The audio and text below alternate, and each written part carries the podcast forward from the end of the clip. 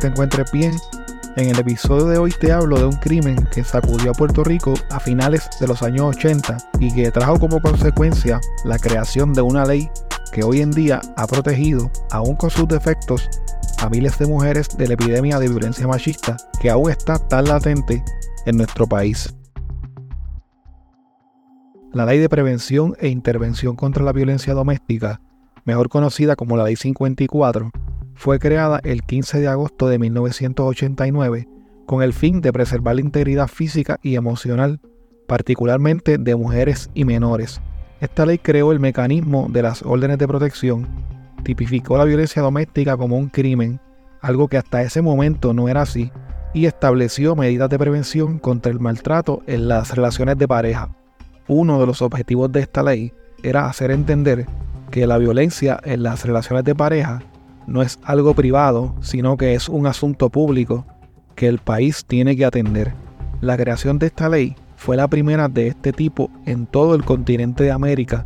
Incluso se implementó primero que la Ley de Violencia contra la Mujer de 1994, creada en los Estados Unidos.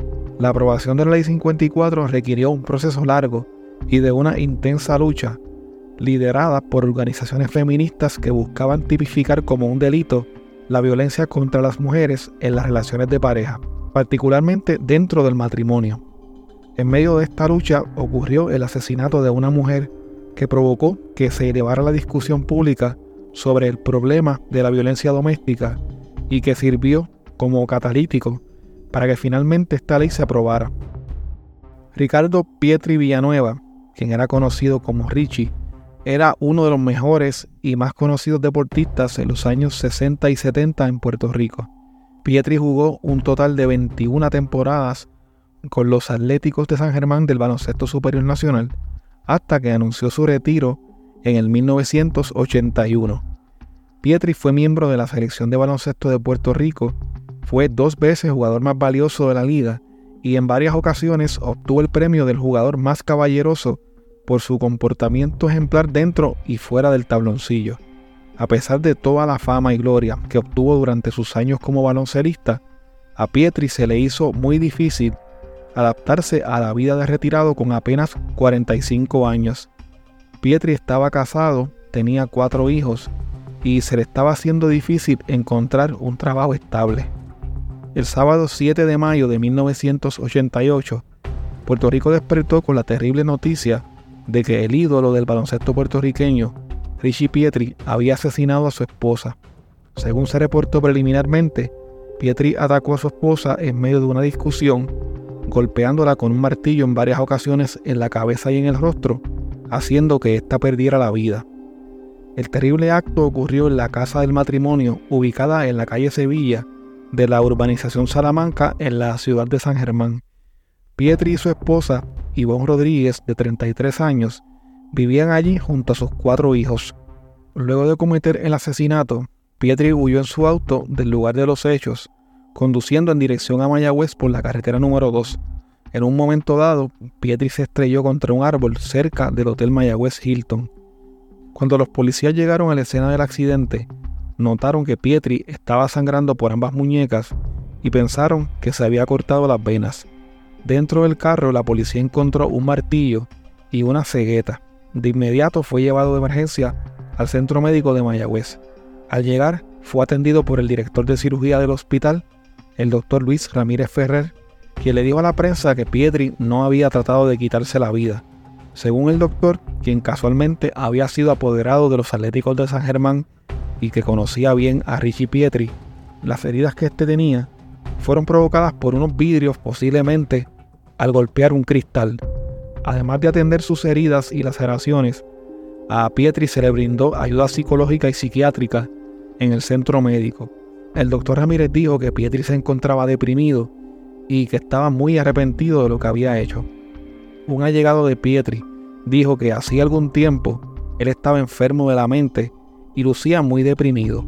Aunque había ido a los Estados Unidos buscando trabajo, él no se quería ir de San Germán porque había vivido allí por muchos años. Por otro lado, los vecinos de Pietri y de Ivonne dijeron estar muy sorprendidos porque nunca los escucharon discutir.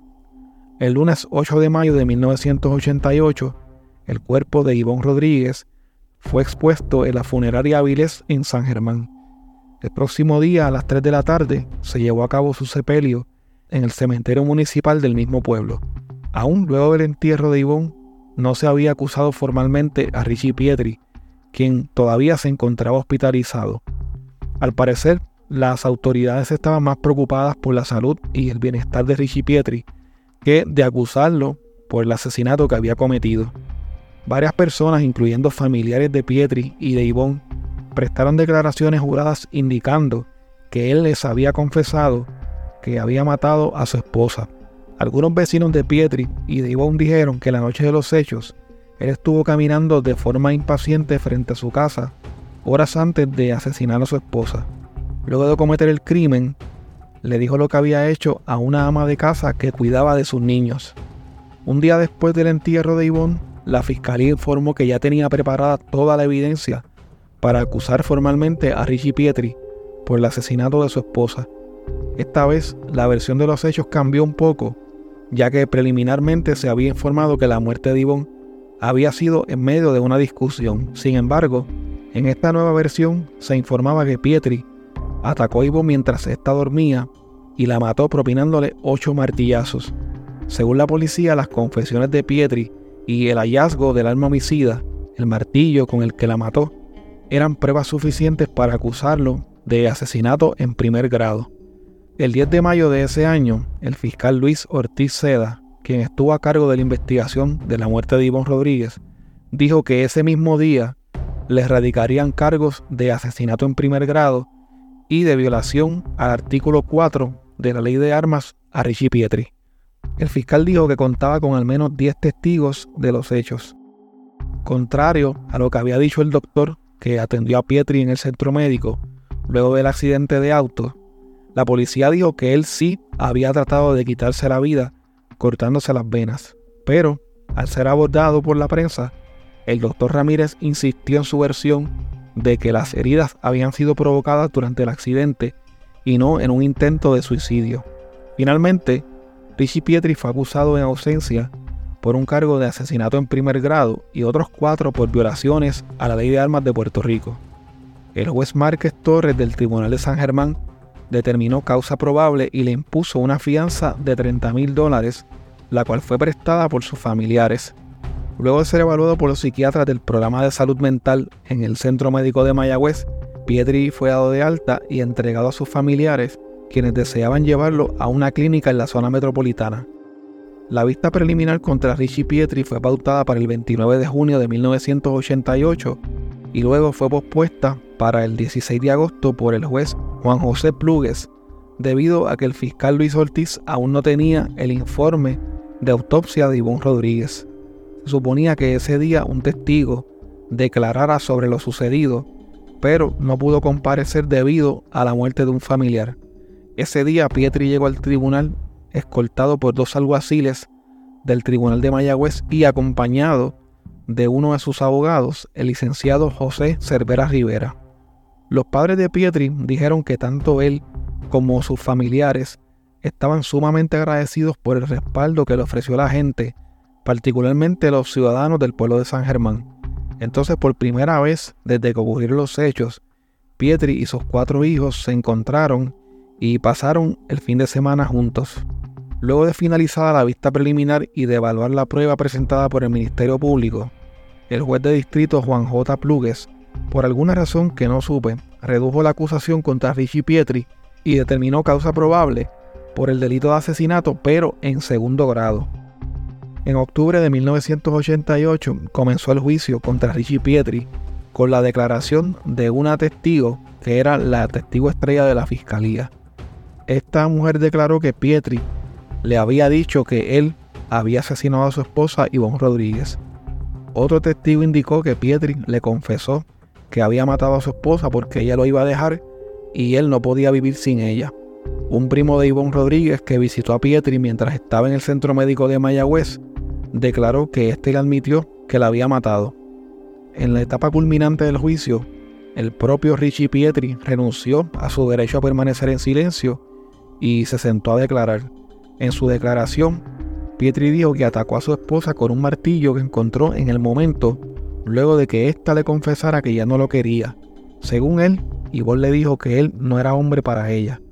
Pietri dijo que estas palabras lo cegaron y lo llenaron de odio, un sentimiento que jamás había sentido por nadie. Según la versión de Pietri, su matrimonio había sido uno feliz por muchos años, en el que procrearon cuatro hijos, los que dormían en la casa la noche de los hechos. Sin embargo, la conducta de Yvonne cambió luego de que éste regresara de la ciudad de Nueva York, a donde fue a buscar trabajo meses antes de los hechos. Pietri dijo que al regresar notó que ella estaba fría, que era indiferente y que ya no accedía a tener intimidad con él. Entonces comenzó a creer que ella le estaba siendo infiel y aunque dijo que nunca quiso hacerle daño a su esposa, porque según él era lo más que quería en el mundo, agarró un martillo y la golpeó 27 veces, matándola en la cocina de la casa. Luego de matarla, movió el cuerpo hasta la habitación matrimonial. Pietri puso el cuerpo de Ivonne sobre la cama y se acostó al lado de ella. Luego se trató de suicidar cortándose las venas con un cuchillo. Al poco tiempo se fue de la casa y chocó su carro a toda velocidad contra un árbol ubicado en la entrada de la ciudad de Mayagüez. La defensa de Pietri trajo a testificar a varias figuras importantes del deporte puertorriqueño, tales como Armandito Torres, ex compañero de equipo de Richie y dirigente del equipo nacional de baloncesto, a Genaro Tuto Marchán, presidente de la Federación de Baloncesto de Puerto Rico, y a Tomás Vivoni, un importante abogado sangermeño. También testificaron por la defensa durante el juicio los psiquiatras que atendieron a Pietri. Luego de evaluada la prueba y los testimonios, el 26 de octubre de 1988, Ricardo Pietri Villanueva fue declarado culpable de homicidio por haber provocado la muerte de su esposa Ivonne Rodríguez. El juicio se llevó a cabo por Tribunal de Derecho, es decir, que no había jurado y la decisión final fue tomada por el juez superior Luis E. Jiménez Reverón. Increíblemente, según el juez, la prueba presentada por el fiscal Eugenio Alemani no fue ni tan siquiera suficiente como para sostener el cargo de asesinato en segundo grado. El juez le dio más peso a la versión de la defensa que trató de demostrar que el asunto se trataba de un homicidio en medio de un mal llamado drama pasional. El juez Jiménez Reverón señaló para el 19 de diciembre de 1988 la lectura de sentencia y envió el caso a la Junta de Libertad bajo palabra para que determinara si él era elegible para una sentencia suspendida. Si se aprobaba la sentencia suspendida, se esperaba que Pietri estuviera en la calle y pudiera asumir la custodia de sus cuatro hijos, quienes tenían entre 7 y 12 años. En enero de 1989, el juez del Tribunal Superior Luis Jiménez Reverón sentenció a Richie Pietri a 10 años, pero de probatoria. Como parte de la sentencia, el juez ordenó que tenía que ofrecer cuatro horas semanales, preferiblemente los sábados, de servicio comunitario impartiéndole clínicas de baloncesto a los niños de la Liga Atlética Policíaca de San Germán. Sin embargo, y a pesar de la orden del juez, las clínicas no se llevaron a cabo debido a que el reglamento de la Liga Atlética Policíaca prohibía que un convicto impartiera clases. Según la sentencia, Pietri también tenía que asistir a unas vistas periódicas en donde se rendían informes psicológicos y sobre las gestiones que estaba haciendo para conseguir trabajo. Aunque la fiscalía trató en varias ocasiones de que se le revocara la probatoria a Richie Pietri, el tribunal reafirmó su sentencia suspendida. La indignación que causó esta sentencia tan leniente, especialmente en grupos de mujeres, provocó, entre otras cosas, que en el 1989 se erradicaran varios proyectos de ley para que se tipificara como delito el maltrato conyugal, dando paso a la aprobación de la Ley 54. La propia secretaria del Departamento de Servicios Sociales, hoy conocido como el Departamento de la Familia, quien había sido jueza, dijo que se sentía impactada con la sentencia que le dictó el juez a Richie Pietri luego del brutal asesinato de su esposa. Una estadística que me sorprendió muchísimo, presentada en el programa Carmen Jovet Controversial ese mismo año, decía que en los pasados años 225 mujeres habían sido asesinadas por sus parejas o exparejas. Aunque no especifica cuántos años abarcaba la estadística, ciertamente el dato me parece sorprendente. A pesar de todo, el Ministerio Público no se dio por vencido hasta que consiguió que finalmente el tribunal apelativo revocara la sentencia suspendida, por lo que Richie Pietri finalmente fue ingresado a la cárcel en el 1993. En febrero de 1999, Richie Pietri fue encontrado muerto en el piso de una habitación del Hospital Regional de Carolina, luego de ser recluido por una pulmonía.